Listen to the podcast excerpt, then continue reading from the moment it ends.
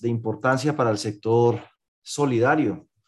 Hoy 4 de abril de 2022, pues es un día muy especial porque es el día del cumpleaños de mi hijo, pero además, pues me acuerdo de que justo el día del cumpleaños de mi hijo, el día que nació mi hijo, estaba yo en la asamblea de Cotra en Cali, que estaba cumpliendo 70 años, una celebración pues de, de, los 70 años de Cotra en Cali, o sea que a este momento, si mi hijo tiene 14 años, Cotra en Cali debe tener 84 años de existencia, así que pues una felicitación también a ellos para su cumpleaños. Hoy tenemos un invitado muy especial, el que ya eh, les voy a presentar en un momento. Eh, sin embargo, antes quería pues darle un saludo también a algunas entidades que desde muy lejos se conectan con nosotros.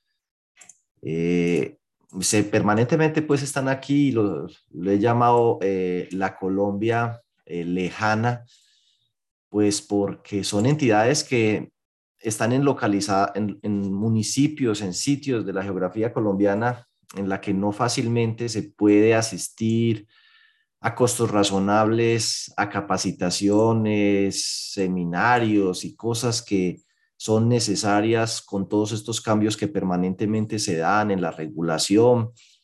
Y pues gracias a este medio hemos podido entrar en contacto con ellos y nos genera muchísima satisfacción un saludo a Compau, que es la cooperativa de ahorro y crédito de Paujil, Caquetá, a la cooperativa eh, Comec, que es de maestros del Casanare, a Comegop, que es eh, de Putumayo, Feceda, que es de Granada Meta, Cotranstame, de Tame Arauca y en toda esa región presta servicios pues, de transporte de diversas modalidades. Cotregua, es una cooperativa de ahorro y crédito del Guainía.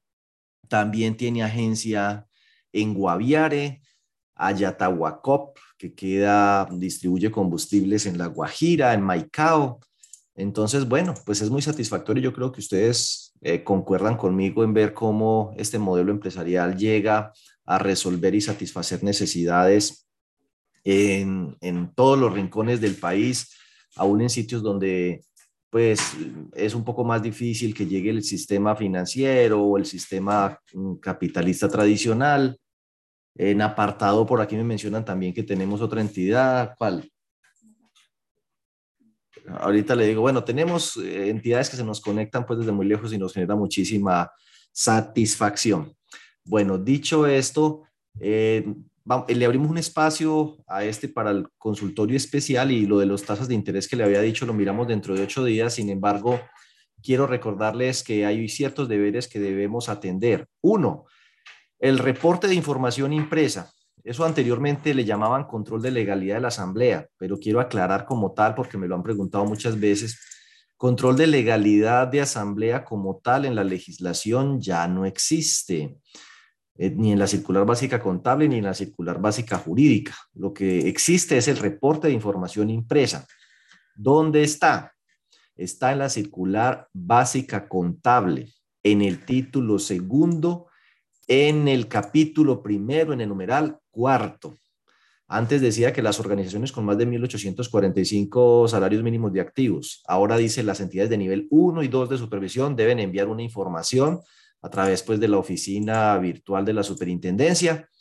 Los estados financieros, la nota de los estados financieros, el informe de gestión, el último informe de control interno de revisor fiscal, el dictamen, el acta de la asamblea, cuentas con modificaciones especiales, erogaciones a directivos, procesos judiciales en contra, cuentas con modificaciones especiales, de capitalización de la cuenta del fondo de revalorización de aportes. Mejor dicho, ahí está el checklist para que lo envíe. Tiene 30 días pasada la asamblea, 30 días calendario. Entonces, yo creería que al que haya hecho su asamblea el 4 de marzo, ya hoy se le están cumpliendo esos 30 días. Lo que sí existe, y eso ya está en la circular básica jurídica para que lo busquen, es el control de legalidad de reformas de estatutos. Esos controles de legalidad de reformas eh, de estatutos eh, son eh, para los niveles 1 y 2 de supervisión. Y no es control de legalidad de la Asamblea, solo de reforma de estatutos. Por ende, por ejemplo, un fondo de empleados de nivel 3 de supervisión que no haya hecho reformas de estatutos, pues no tiene que hacer ni lo uno ni lo otro, ni reporte de información impresa, ni control de legalidad de reforma de estatutos. Entonces, recuerden, control de legalidad de asamblea ya no existe. Este mes hay que hacer los reportes trimestrales a la UIA, recuerden, tienen plazo hasta el 20 de abril y son los reportes trimestrales al CICSES de todos los niveles, nivel 1, 2 y 3. Recuerden que el nivel, bueno, el nivel 3, solo aquellos fondos de empleados, son los fondos de empleados que tienen que reportar pues riesgo de liquidez, brecha de liquidez, fondo de liquidez y el balance. Que como les decía, muchos fondos de empleados se confunden porque dicen, ay no, yo soy nivel 3 y, y a mí me toca reportar semestral. Sí, pero lo que es la brecha de liquidez, el fondo de liquidez y el balance los debe reportar trimestral. Para ello, si tiene dudas, consulte eh, la misma circular básica contable, título segundo, el capítulo primero, el numeral sexto. Entonces, pues para que no falten a ese deber y ya en abril se viene la maravilla las declaraciones de renta, de ingresos y patrimonio para los fondos de empleados y en mayo será el tema de la información exógena. O sea que bueno, hay trabajito, gracias a Dios. En cuanto a las tasas de interés del mercado, eh, debo decir que hicieron una pausa a las tasas de interés a 90 días, es decir, no fue que no siguieran creciendo, sino que lo hicieron a una menor velocidad o se estancaron, como fue el caso tal vez del IBR, que están alrededor ambas de un poco por encima del 5%, entre 5 y 6, ya más cerca del 6 que otra cosa.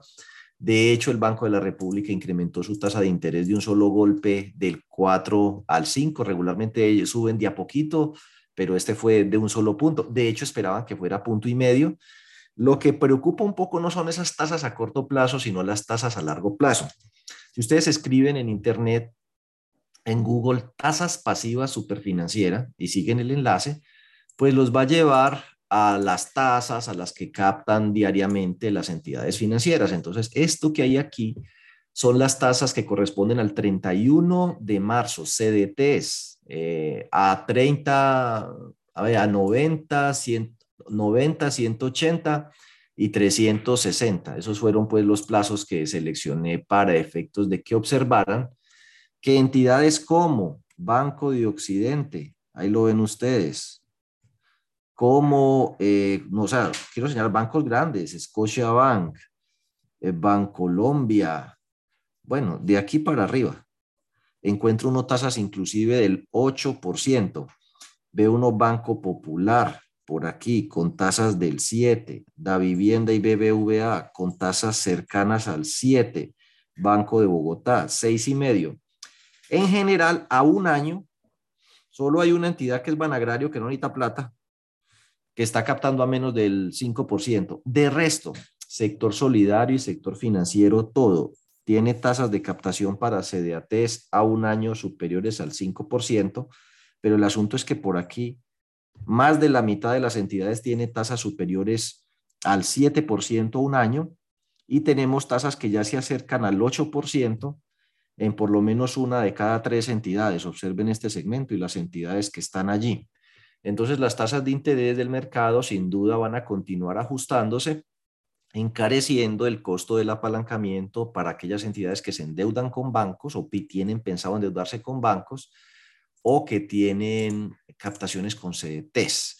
La buena noticia es que aquellas que tienen pues plata guardada en el banco, aunque siempre será mucho mejor tenerla colocada en cartera porque esa es nuestra misión. Nuestra misión no es captar ahorros de los asociados para llevarlos al sistema financiero. Eso no lo dice ninguna misión de una entidad de estas. Nuestra misión es captar ahorros para colocarlos en manos de los mismos asociados en operaciones de crédito. No se les vaya a olvidar nunca eso. Eh, entonces, pues lo que vamos a tener es una oportunidad, dado que por un lado, pues mejora un poco la rentabilidad de las inversiones del fondo de liquidez y demás, pero por otro se va a encarecer el crédito, eso se le va a ir trasladando poco a poco el crédito y usted va a tener una oportunidad de coger esos excesos de liquidez y ponerlos eh, allí. Ahora ya entrando en materia para darle la bienvenida Ok, listo. Que por aquí nos dicen que los, las erogaciones de directivos y procesos judiciales en contra ya no es necesario enviar los formatos. Es un aporte que nos hace eh, la cooperativa Ciclo 20. Ah, bueno, y que recuerden también que nosotros esto lo transmitimos por YouTube para que se vayan eh, también a YouTube. Entonces, eh, bueno, la persona que tenemos por acá, permítanme, el ingeniero Carlos Rivas, bueno, Carlos Emilio Rivas Londoño, él es una persona que es Magister MBA, eh, bueno, Project Management Professional, especialista en administración y profesional en ingeniería de sistemas y computación, con amplísima experiencia en dirección y gestión de proyectos, áreas y procesos en TICS, en planeación estratégica, táctica y operativa, en riesgo corporativo, en control interno, en creación e implementación de modelos de calidad, innovación, desarrollo organizacional, inteligencia de negocios, docente universitario y conferencista y se dedica a todo el tema de fortalecimiento estratégico y operativo y asesorías en el tema pues de eh, gerencia de proyectos, especialmente en el área tecnológica. Eh, su MBA es de la Universidad Javeriana, tiene una especialización además en la administración eh, de la Universidad ICESI, ingeniero de sistemas y computación de la Universidad Javeriana. Está certificado en, en PMP en el Project Management Institute eh, certificado en COVID-5 eh, a nivel pues internacional, eh, auditor interno certificado. Bueno, pues él trabajó además muchísimo tiempo en todo este tema de tecnologías de la información y él pues podrá corregirme las cosas y burralidades que yo haya podido decir en los ingenios de aquí del Valle del Cauca sobre todo. Es, es emprendedor, tiene una empresa eh, pues de, venta de productos tecnológicos, diseñador de software, conferencista, consultor independiente, bueno, docente de la Universidad Javeriana en posgrados. Eh, bueno, no, pues Carlos, ¿estás ahí? Sí, acá estoy, Diego. Ah, bueno, Carlos, permítame eh, señalar una cosa, ah, dándote la bienvenida y agradeciéndote que nos acompañes. La circular 36 del 2022 eh, establece la obligatoriedad de que las cooperativas con actividad eh, financiera implementen un sistema de seguridad en los sistemas de eh, información, adoptando un estándar ISO que lo anexa pues allá la respectiva de circular junto con un cronograma. No obstante, lo que quiero señalar aquí es la importancia de que cada organización evalúe la necesidad de adoptar el mismo sistema de manera voluntaria. Hoy tenemos fondos de empleados más grandes que la cooperativa con actividad financiera más grande de Colombia. Es decir, la cooperativa más grande de Colombia con captación de ahorros es Comultrasan y tiene 1.5 billones de pesos de activos pues ¿cómo le parece que el fondo de empleados de Copetrol, Cavi Petrol, es más grande que esa cooperativa, con 1.8 billones de pesos de activos? Tenemos otras cooperativas, como una pues que saludaba ahora ocho días, eh, en la costa, con 230, 240 mil millones de pesos de activos con varias agencias.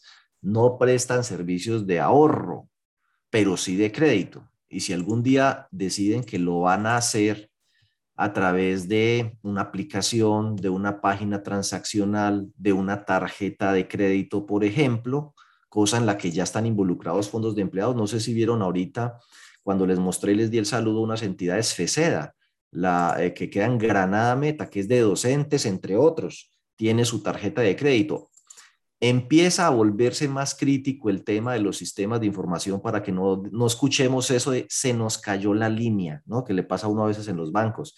Interrupciones por caídas en los sistemas de comunicaciones, de energía, ataques informáticos, eh, hackers, fraudes externos, también internos. Nos hemos vuelto más vulnerables a esos a medida que nos vamos volviendo más dependientes de la tecnología y el, eh, la pandemia aceleró ese proceso de transformación tecnológica y nos llevó a trabajar mucho más con la tecnología para continuar, darle continuidad a la prestación de los servicios, al punto que hoy por hoy una gran cantidad de fondos de empleados y cooperativas continuaron trabajando eh, desde sus casas, inclusive organizaciones, por ejemplo, como Analfe, en sus regionales continuaron trabajando eh, desde sus casas. Entonces, todas las organizaciones, no solo las de ahorro y crédito, deben prestar muy especial atención al tema de la seguridad de los sistemas de información y por eso vamos a iniciar un proceso de capacitación, entrenamiento paso a paso, de manera práctica, con ejemplos y demás,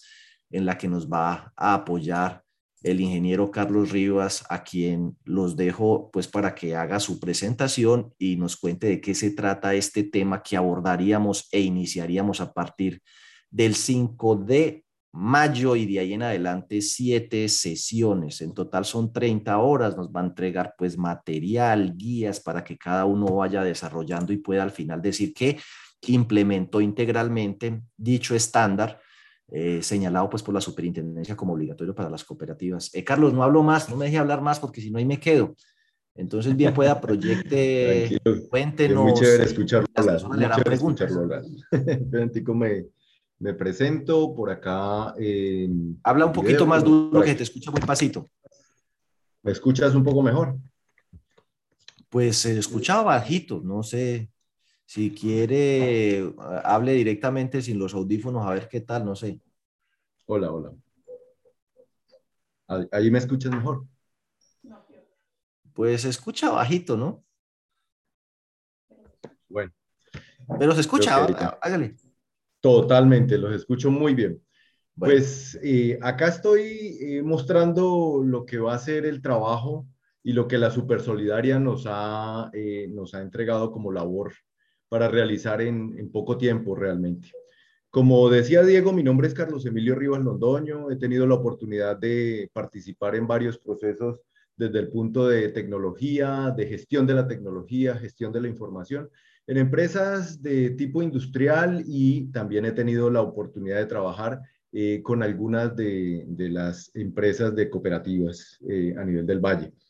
Eh, obviamente, de mí esperen la transmisión de todo el conocimiento que, que, que, tengo en estos aspectos que son muy tecnológicos y más que todo para la gestión de la información y la seguridad como tal de la información.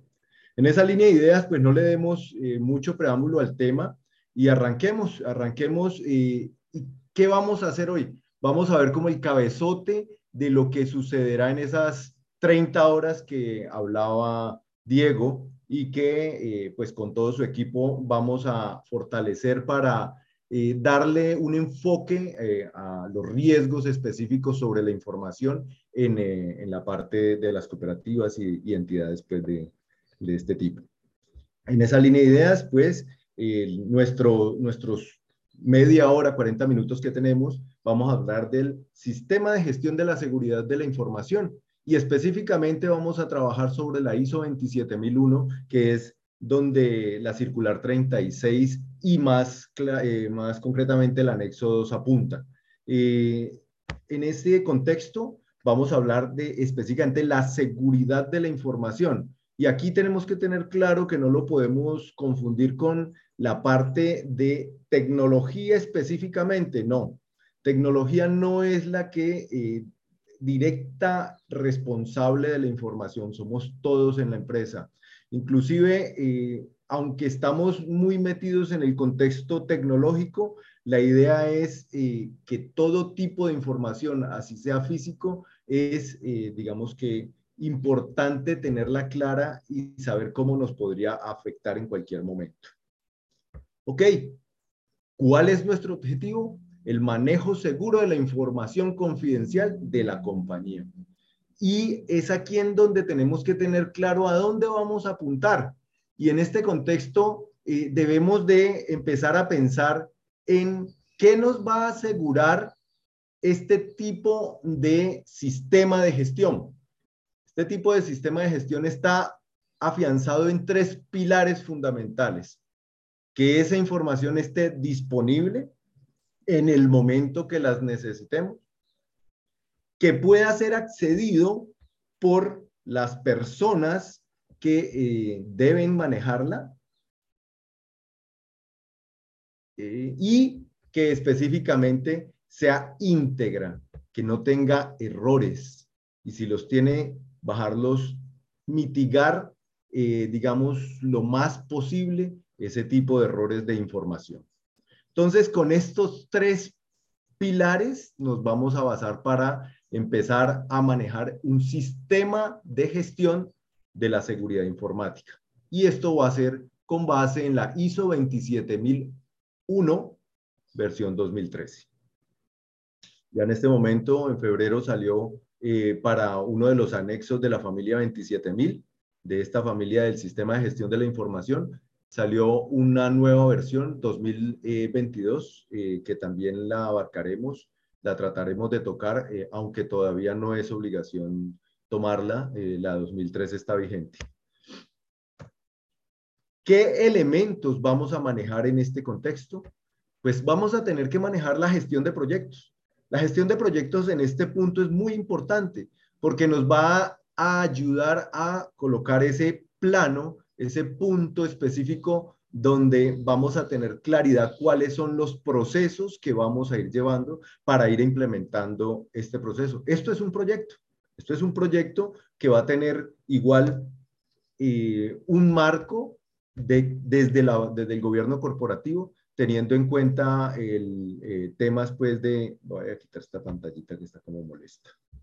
Listo.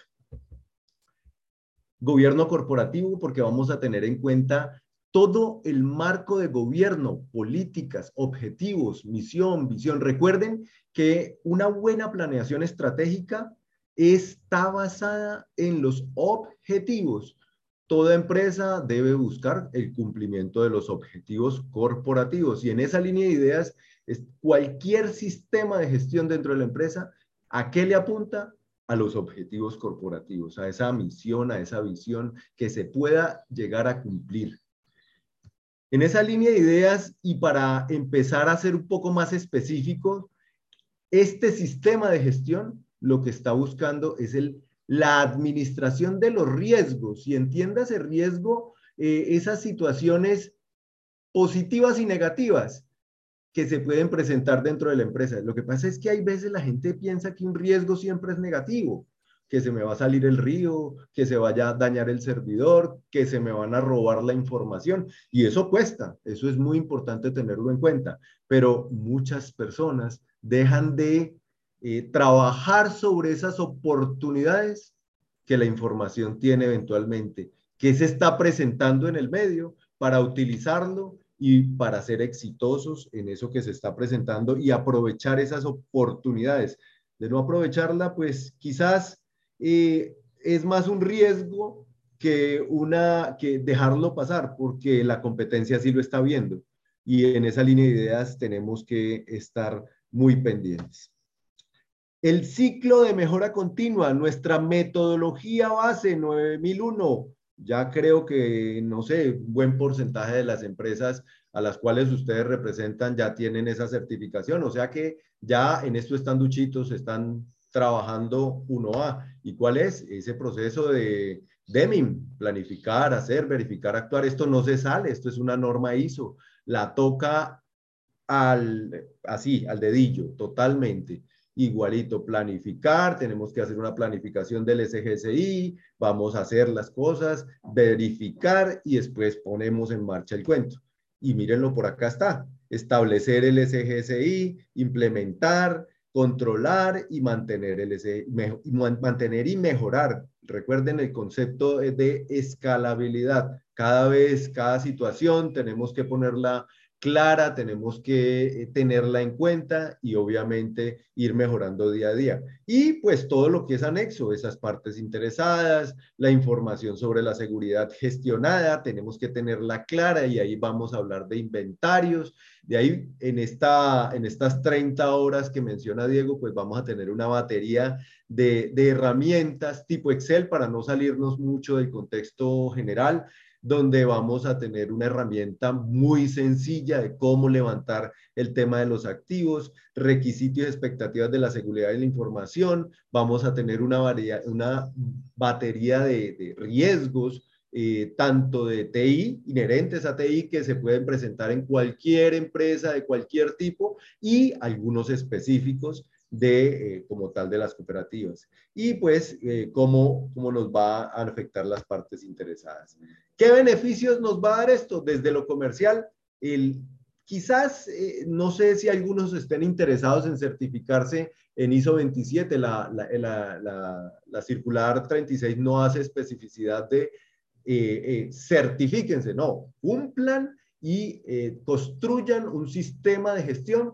¿Para qué? Para la seguridad de la información. En esa línea de ideas, pues vamos a, con estas herramientas, a implementar un sistema de seguridad de la información o un sistema de gestión de la seguridad de la información acorde con la norma, con lo que exige la norma, sobre todo en esa parte de la cabecera de la, de la de la circular donde nos dicen las tres fases y aquí se enmarca este seminario totalmente en lo que ustedes, eh, pues en lo que todas las cooperativas eh, pretenden o, deben, deben eh, manejar, haciéndole, haciéndole pues honor a, esa, a esa circular.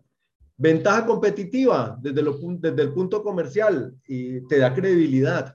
Al cliente le interesa saber que su información que lo que está ahorrando está bien administrado, tanto al interior de, de, la entidad como lo que está haciendo al exterior. Y ahí empezaremos a ver el manejo de riesgos y de gestión como tal para que esa información eh, sea lo más, además de fiel, que eso es el, la integridad, esté segura. Segura, recuerden que la seguridad implica esos tres pilares que estábamos hablando, esa oportunidad, esa confidencialidad y obviamente la integridad, que lo que hagamos esté correcto, que esté ajustado, que sea bajo la norma, que tenga el contexto de cumplimiento, en fin. Ahora, la parte de tranquilidad eh, en cuanto al contexto de... Eh, aquí me están diciendo solo para... Listo, tenemos 10 minuticos para responder preguntitas. Listo, no hay problemas. Aquí estoy viendo la hora. Hasta las 8 y 50 me están diciendo que puedo mostrarles la presentación, o sea que vámonos al que lo que. Tranquilidad. En medir el riesgo, medir el riesgo. Hay una batería de riesgos que con Diego estamos conformando. Yo eh, me enfoco mucho a la parte industrial, a la parte de transporte, a la parte de caña, de, en fin, pero estamos armando algo bien interesante para, para ustedes, para, para que esta batería la podamos utilizar todos. Esto material eh, por medio de, de, Diego y todo su equipo, pues se les será entregado en su momento en, al, al iniciar y podremos ir construyendo eh, con ejemplos que ustedes mismos, basados en los ejemplos que yo, yo vaya manejando, ustedes van construyendo eh, el tema, al menos para que les quede un borrador que les permita, les permita realizar pues ya toda la implementación. Esa tranquilidad refiere a esa medición del riesgo. Ese riesgo vamos a aprender a manejarlo de muchas formas y ahorita vamos a especificar algunas cositas. Sobre todo hay un término interesante que yo sé que ustedes como contadores financieros, que diría yo que eh, el, el 80-90% lo son, eh, manejan y que es el apetito al riesgo como uno de los factores de medición en la evaluación del el riesgo de esos temas de nuestros activos de la información. Y adicionalmente el beneficio que vamos a tener es la continuidad en las operaciones, porque esto de una u otra forma va a fortalecer o en algunos casos a crear medios de continuidad en las operaciones. Fallo que se presente, ¿qué hago? ¿Qué medios debo eh, tomar para poder eh, lograr seguir en la actividad? ¿Qué objeto? ¿Dónde el objeto, dónde aplica la, la, norma? Es en todo tipo de empresas, desde las micro hasta las grandes. O sea, que no se preocupen que ustedes están ahí, total, cooperativas de ahorro y crédito, eh, multiactivas e integrales concesión de ahorro y créditos, todo, toda la industria, todo tipo de empresas puede aplicar para tener eh, su sistema de gestión de la información. Recuerden que el alcance no es una camisa de fuerza, es donde ustedes consideren que se enfoca o después de un análisis de brechas se debe enfocar este tipo de gestión. No necesariamente lo tienen que hacer al 100% de la empresa, no, no, no, pero sí es importante que definan dónde fluye la información, en qué puntos debo tener el contexto de la información controlado con esos tres pilares que estábamos hablando. No los olvidemos, esto va a ser un tema repetitivo, casi que repetitivo. Los pilares de la seguridad de la información. Ahorita, antes de empezar, tenemos que tener cuál es nuestro contexto interno, nuestro contexto externo. Aquí tenemos que tener claro nuestros procesos, si están formalizados, si tenemos una planeación estratégica con todo el marco de gobierno corporativo completo, ya tenemos un plus, hemos ganado. ¿Por qué? Porque tenemos esos objetivos, tenemos esa misión, esa visión, visión muy, muy clara y que casi seguro todos la tienen. Simplemente sería fortalecerla, actualizarla. En eso sí no nos vamos a meter al menos en este, en este contexto, pero sí es bueno que la tengan a mano porque de ella, digamos que va a fluir mucha información hacia el sistema de seguridad de la información y más que eso, a la determinación de los activos más importantes de la información, porque recuerden que la información ya como activo es una forma clara, contundente de eh, que la empresa tenga la continuidad y el logro de esos objetivos es la principal, principal misión. Contextos externos, cómo nos afecta, competencia, la parte de cumplimiento a nivel de gobierno, en fin, todo este tipo de, de, normas a ustedes los afecta mucho la normatividad externa, o sea que esto va a ser muy, muy importante por cumplimiento, por mero cumplimiento en sistemas de calidad, en la parte financiero contable, en la actualización, en fin. Después de esto, vamos a tocar las partes interesadas, quiénes son esos personajes que nos van a, manejar el sistema de gestión de la información, quién va a ser el sponsor, quién va a ser el responsable, la persona que nos va a respaldar en esto, muy normalmente es la gerencia y calidad, si tenemos un departamento de calidad o la persona que se encargue de, de toda la normativa, pues hombre, importantísimo, pero no solo ellos, qué nos afecta externamente, cuáles son las partes interesadas, la super, en fin, una serie de entidades que nos pueden afectar, inclusive entre nuestras entidades hermanas, cómo nos podemos afectar. Esto es un análisis muy interesante y que tenemos que tener en cuenta, porque de ahí va a salir un concepto muy interesante y es otra batería que vamos a manejar, que es el RASIC, que son esos eh, eh, esas análisis de responsabilidades. Y como ustedes son entidades que se manejan por procesos, pues esos procesos deben tener una serie de responsables y esos responsables pues van a ser o, el que hace la acción o el que la informa o el que aprueba. Eso lo vamos a tocar con una batería muy interesante que les va a ayudar no solamente para este sistema de gestión de la información, sino para todos los demás sistemas. Bueno, aquí vamos a definir a dónde le apuntamos al eh, sistema de gestión de la información, cuál va a ser nuestro alcance. Y esto lo tenemos que tener muy claro. Ah, bueno, el proceso X, el proceso Y, ya ustedes, cada uno con su, su eh, mesa directiva van a definir cuáles son esos alcances para poder tener claro hacia dónde le apuntan, no que estén trabajando en cosas pues que, que nada que ver con, con el flujo de la información y pierdan tiempo. Se define límites y aplicabilidad. Este tema de la aplicabilidad en la ISO 27001 es fundamental. ¿Dónde se va a aplicar y cuáles son nuestros límites? Sepamos para dónde vamos. Esto, toda esta parte que les estoy explicando, yo le llamo como ir por las piedras. Por las piedras porque es un poquito conceptual, el trabajo físico o, como tal puntual es, es larguito porque hay que definir dentro de un texto, tratamos de no enredarnos mucho. Yo voy a darle todas las herramientas, ustedes verán cuáles utilizan específicamente. La idea es que de esas herramientas salgan unas que sean objetivas, claras, para que su gestión, para, la, para que el sistema de gestión de la seguridad informática de su entidad sea lo más ajustado, lo más acorde posible y que cumpla la norma de la que estamos hablando, que cumpla pues la, eh, la circular 36 a cabalidad.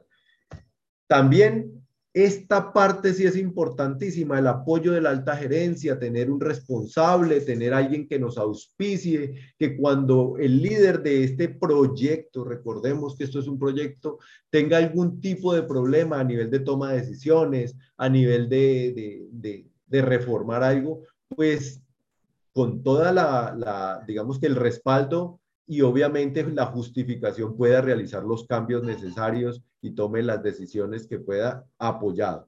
Las políticas y objetivos del sistema de gestión, esto lo tenemos que volver casi que algo de gobierno corporativo. Esta es parte de la documentación de gobierno corporativo y no es, un, no es algo estático, es algo escalar. Recuerden que la escalaridad de un, de un documento es ese que se va actualizando, puede ser físico o electrónico se va actualizando de acuerdo a la dinámica del negocio y ustedes son un negocio que se va moviendo en el tiempo, que la parte normativa los tiene en constante movimiento, entonces estas políticas tienen que ir adaptando, fortaleciendo con respecto a lo que vaya sucediendo en la sinergia del momento. La parte de los responsables, como les decía, esta parte de, los responsables tiene que ver con lo de los interesados, pero vamos a hacer este tema del RASIC, que es el RAS, eso es eh, la parte de los responsables versus los procesos. Cómo eh, vamos a manejar el sistema de gestión de la seguridad de la información según los procesos que se presenten.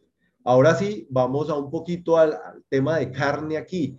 Recuerden que estamos trabajando eh, con, con el, el, ciclo DEMIM, donde estamos que tenemos que planificar, tenemos que hacer, tenemos que controlar y por último, pues llevar a cabo las cosas que se hayan planeado. Entonces, en esa línea de ideas, vamos a tocar la planificación en, este, este, eh, en esta conferencia y vamos a ver, aquí hay una, una duda muy grande. ¿Qué hacemos? De, eh, declaración de aplicabilidad y análisis de brechas o hacemos análisis de riesgos directamente. Son dos cosas diferentes y sus objetivos son diferentes. Si usted ya ha implementado el sistema de gestión de la seguridad informática, muy seguramente querrá saber cómo está. Pero si no lo ha implementado, igual querrá saber cómo usted está actualmente sin haber tocado este tema. De pronto está muy bien.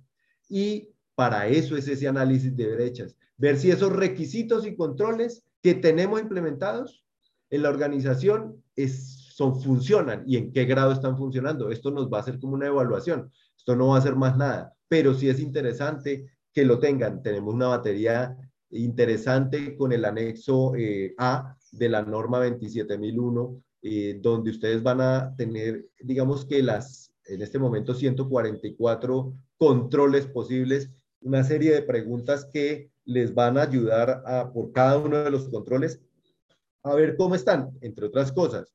Esa declaración de aplicabilidad puede restringir inclusive la norma para que vaya a ciertas cosas. La análisis de riesgos, lo que ustedes han hecho toda la vida. ISO 31000 ha aplicado una batería, digamos que una posibilidad de ustedes llevarlo, algo que se desarrolló hace tiempito, eh, pues para el sector industrial, pero trabaja los e, tres estadios del riesgo, eh, que ya vamos a ver más adelante. Información de, de los activos, de aquí es donde van a salir los riesgos, saber qué tenemos, los tres ciclos, el almacenamiento, el tratamiento de la información, la gestión sobre la información. Estas son herramientas para que las empresas cumplan esos objetivos corporativos. Recuerden, gobierno corporativo, todo sistema de gestión está enlazado con gobierno corporativo o si no, está acéfalo. Tenemos que buscarle para dónde atarlo. El inventario, el inventario, aquí empezamos a hablar de activo, que es el inventario, esa cosa rara. Activos de la información, datos digitales, activos, inclusive el software, sistemas operativos, todo eso son activos de la información. Los activos físicos, todo lo que ustedes guardan en papel, facturas, todo este tipo de cosas, eso es un activo también. Activos de servicios, la parte de autenticación, servicios de red y, otros. Activos humanos, los humanos, las personas que eh, trabajan con esa información, hacen análisis. Recuerden que hay personas que eh, centralizan mucha información y se vuelven un riesgo muy alto, se enfermaron, Dios no lo quiera, se mueran, y queda la empresa bailando un tango bien complejo. Esos personajes externos de los cuales dependemos eh, eventualmente. Aquí tenemos también una batería interesante donde vamos a trabajar ese tipo de cosas con unas herramientas que no son propias, tienen una fuente, pero que después de utilizarlas en varias ocasiones, pues han sido bien útiles. Vamos a valorar en los tres pilares, ¿se acuerdan esos tres pilares? Confidencialidad, integridad y disponibilidad. Vamos a evaluar eso, pero ojo que esto no es una, no es una matriz de, de riesgos, apenas estamos evaluando los activos, vamos identificando los activos. Después sí nos vamos a evaluar los riesgos y oportunidades. Recuerden que la oportunidad se puede convertir en un riesgo mayor si no la tomo, si no la aprovecho en el momento adecuado. Vamos a trabajar estos tres estadios del riesgo, desde el inherente, que es el que tenemos sin aplicar ningún control, o sea, cómo estamos hoy. Así de simple. Evaluémonos. Casi nadie hace esto. Simplemente que se van directamente a este riesgo. Dicen riesgos de control. Yo tengo problema en esto, tomo control en esto y a la de Dios, vámonos para adelante. Y finalmente el riesgo residual, que es el riesgo que debe la gerencia asumir porque es que ya se le hizo los tratamientos al riesgo en esta parte de riesgos de control. Aquí es donde viene la gestión de proyectos. Yo trato de meterle mm, todo lo que he manejado en mi vida y este es uno de los puntos más interesantes que he tenido la oportunidad de trabajar, que son los proyectos. Hay veces hay riesgos que yo con una decisión puedo mitigar, pero hay otros riesgos que necesitan implementar eh, algún tipo de proyecto para que funcionen, algún tipo de serie de acciones que finalmente se convierten en un proyecto, tienen un objetivo, tienen una serie de cosas y vamos a tener aquí dentro de esas 30 horas un mini, digamos que mini, mini, eh, una mini conferencia de proyectos muy sencilla, muy rápida para que podamos llevar ese, ese tipo de, de, de controles que se han vuelto proyectos para implementarlo dentro de nuestra, dentro de nuestra entidad. Aquí, pues, hay una, hay una herramientica que nos va a ayudar. Por acá he estado ya alimentando con algunos de los riesgos que ustedes tienen y específicamente vamos a ver, miren el riesgo inherente, su calificación y eh, la calificación del de control y la calificación del residual y pues vamos a tener una serie de cosas interesantes como el mapa, un poquito de inteligencia por acá, nos va a llevar exactamente donde estamos trabajando, vamos a, retornar. Esta herramientica, pues con todo gusto se, eh, se, las vamos a ceder. Eventualmente ya con Diego analizamos eh, qué banco de riesgos podemos manejar acá, inherentes obviamente a dos factores. Primero, al de las entidades que ustedes manejan. Y segundo, al genérico de lo que es TI, como tal, equipos y cosas pues que por lo general no se manejan, pero muy seguramente con el personaje de TI que ustedes tengan lo van a poder manejar muy bien. Bueno, y cerraremos el ciclo con este tema del monitoreo y control y obviamente la mejora continua, que esos son los dos últimos puntos a manejar dentro de este sistema de seguridad de la información. Habrá algunos elementos bien interesantes. Nuestro objetivo con esto, partamos de la base que no es, no es, es obviamente que va a servir para una certificación, si así lo quieren. Este, este, digamos que este ciclo de conferencias, lo que están ayudando es a implementar de la mejor forma posible el cumplimiento de la circular que a ustedes les atañe y que eventualmente les va a servir muy seguramente para certificarse, que eso es todo un curso diferente. Pues hombre Diego, muchas gracias por la oportunidad, espero verlos en este curso, espero que sea de su interés y, y pues gracias por escucharme. Carlos, muchísimas gracias. Eh, pues yo simplemente quisiera que si las personas tienen preguntas, pues las escriban por el chat y yo eh, nos las transmita. Me pareció ver por ahí alguna ya.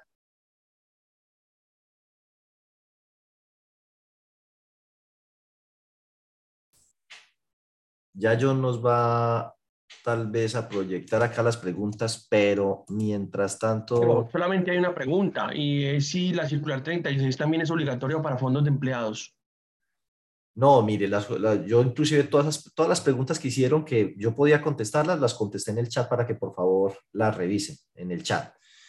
Eh, esto es obligatorio para las cooperativas con actividad financiera, pero insisto, las demás entidades que prestan servicios de ahorro, cada una de acuerdo con la evaluación que haga de su nivel de vulnerabilidad, de riesgo a la interrupción de la prestación de servicios con ocasión de fallas en sus sistemas tecnológicos, bien por daño del hardware, por interrupción de las telecomunicaciones, por fuga o manejo inadecuado de información por parte de terceras personas, ataques informáticos, bueno, bla, bla, bla, bla.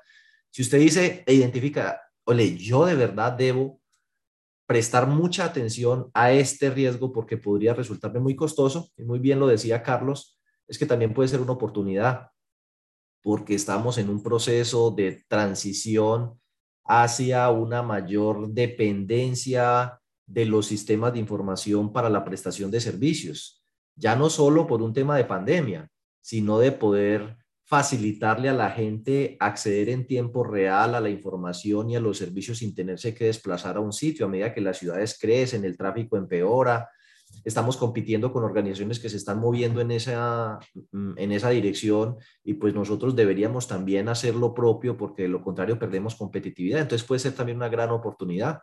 Y es una enorme oportunidad porque a Carlos lo vamos a tener en esta oportunidad, ¿sí? del 5 de mayo en adelante, después tal vez, no sé, pero este es el momento eh, en el que hemos conseguido pues un consultor de primer nivel con toda la experiencia y los conocimientos prácticos y académicos que necesitamos para esto. Y entonces, pues, aprovechenlo. Eh, eso es, es, obligatorio solo para las cooperativas con actividad financiera y las demás lo tienen que evaluar. Una otra pregunta.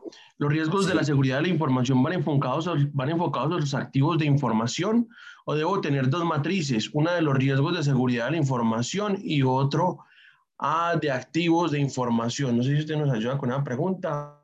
Dale, Carlos. Básicamente, todo lo donde circula la información es un activo.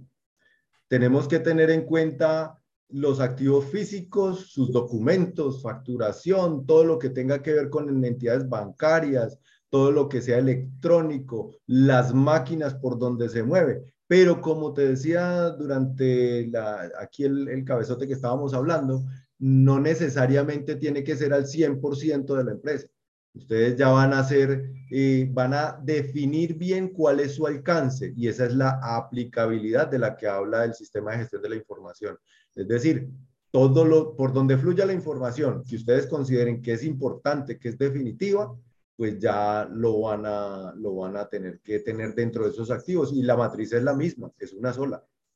Ok, una pregunta que hay por allí en la que, en la que dicen pues sobre el tema del cronograma de la supersolidaria, pues yo les quiero señalar, nosotros estamos para dar una capacitación integral de la mano de Carlos, paso a paso, con herramientas, con todo, que arrancamos el 5 de mayo y de ahí en adelante cada ocho días, siete sesiones, eso nos tardará hasta junio. Las personas que participen de ella pues podrán dar cumplimiento a la implementación de su eh, sistema de gestión en la seguridad de la información, acorde con lo que es el estándar ISO que ellos están pidiendo. Pero pues por supuesto que eso es una cosa y otra cosa es el cronograma de la supersolidaria. Pues yo no puedo prometer ¿Usted va a cumplir con el cronograma de la supersolidaria? No. O sea, el cronograma de la supersolidaria es una cosa y otra cosa es el programa de formación que nosotros vamos a dar aquí. Yo les puedo hablar del cronograma mío. Obviamente esos cronogramas de la supersolidaria pues ya se vencieron unas etapas por allá como en marzo, otras se vencen como en abril y, y otras pues como que en mayo ya deberían estar listos. Pero el conferencista lo tenemos es ahora y la oportunidad la tenemos es a partir del 5 de mayo. Toda la demás información del evento la van a encontrar en nuestra página web y por allí se van a poder inscribir. De todas maneras, eh, están nuestros teléfonos y nuestras redes, pero pues en la página web siempre uno puede inscribirse para los eventos para que vayan separando sus cupos, porque eso también va a tener pues un número de, de cupos eh, reducido. Por ahí otras preguntas que si todos los colaboradores están tienen que capacitarse en ISO 27001. No sé, Carlos, no creo, ¿cierto? Solo los que están... No necesariamente. Lo, lo, que sí es importante y dentro de la gestión de proyectos ya un poquito más aplicada a la SGSI es que todos deben tener conocimiento de lo que se está haciendo, no conocimiento per se de la norma, pero sí conocimiento de la seguridad de la información y cada uno tiene un rol importante. de cómo debe preservar. Vámonos a un extremo, la persona que hace aseo. Si de pronto hace un daño en uno de los equipos que está expuesto, pues hombre, pues ahí empezó a ser una persona que empezó a tener importancia dentro del contexto de la información y ya uno diría, bueno, como sí, pero bueno. Agüita al servidor. Imagínese, no, esta vaina está una vela y le echó tal cosa y, y, y sí, eh, vámonos hasta ese punto, pero obviamente que vamos a tener claro cuáles son esos interesados a partir de, de, unas herramientas que les van a ayudar a, a, identificar eso por procesos. De hecho, ustedes ya lo tienen, el RACIC es una herramienta pues que ya todos manejamos donde nos está diciendo qué labor hacemos sobre el contexto de los procesos y ahí vamos a identificar en ese eje, en ese eje X que están los que participan, en ese eje Y donde están los procesos, aquí vamos a ver, ah, esta persona que es el encargado de este puesto hace tal cosa y ahí vamos sacando cuáles son los interesados específicos sobre esta norma. Doctor Carlos, una otra pregunta, si la información los, eh, si la información, los correos, los computadores, todo está otorgado por la empresa patronal, ¿cómo podemos tener claros estos riesgos y en común de acuerdo con la empresa patrocinadora? Ahí el tema son factores externos. Ahí estamos hablando de un, de un tema externo en donde ustedes tendrán que firmar o hacer un acuerdo eh, con, esa, con esa entidad externa para, para definir hasta qué nivel de seguridad les puede brindar eh, se les sale un poco de las manos, pero no es imposible. Y ustedes deben tener en sus políticas cuáles son sus responsabilidades y hasta dónde pueden, e, esa aplicabilidad hace referencia a eso. Es decir, si ya se les salió de las manos porque esa entidad de la cual ustedes dependen no tiene las seguridades necesarias, pues ustedes al menos sí deben dejar claro, escrito, y documentado ese tipo de hecho. Sí, ver de qué modo pueden identificar una eventual contingencia que bajo ese modelo pudiera presentarse y cómo responder ante ella, ¿no?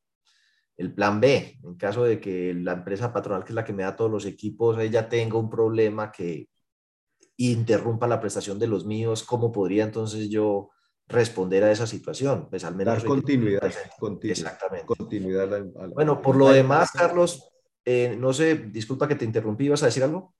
Eh, sí, sí.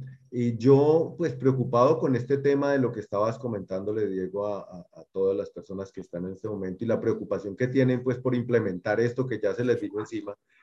Pues, hombre, tengan en cuenta que este tema lo vamos a trabajar semanalmente. Yo pensaría que esta batería de, de presentaciones que tenemos, que van a ser cuatro horas y media más o menos, les deja material en la semana para que vayan elaborando y vayan haciendo ese cabezote. Y lo que les dice Diego claramente, estamos en proceso de implementación del SGSI y esa implementación, créame que todas estas horas que vamos a trabajar y todo lo que va a quedar como tarea eh, dentro de cada una de las sesiones va a ser la implementación. Y quizás un borrador, un borrador bien hecho, bien interesante, que sobre ese van a poder mejorarlo. Y, sí, la, la idea no es que la idea no es que esperen a terminar el proceso de capacitación por allá en junio, como para decir voy a arrancar. No, la idea es que eso vaya corriendo paralelamente. Con las herramientas que les vayamos entregando, los van alimentando con la información propia de la entidad y se va avanzando en el proceso para que, como lo menciona Carlos, pues uno pueda llegar a tener al final una buena parte del tema avanzado por si le llegan a solicitar, muéstreme usted qué tiene. Bueno, no, Carlos, agradecerte que nos hayas acompañado.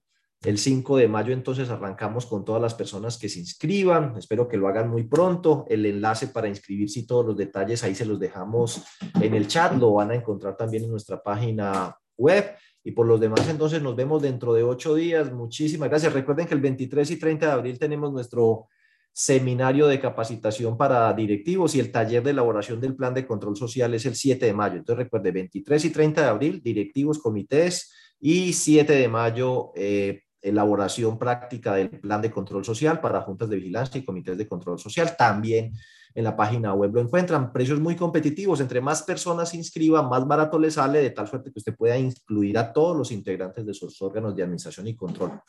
Feliz inicio de semana. Hasta luego, Carlos. Gracias, Diego. Que tengan muy buen día y nos vemos el 5. Hasta luego.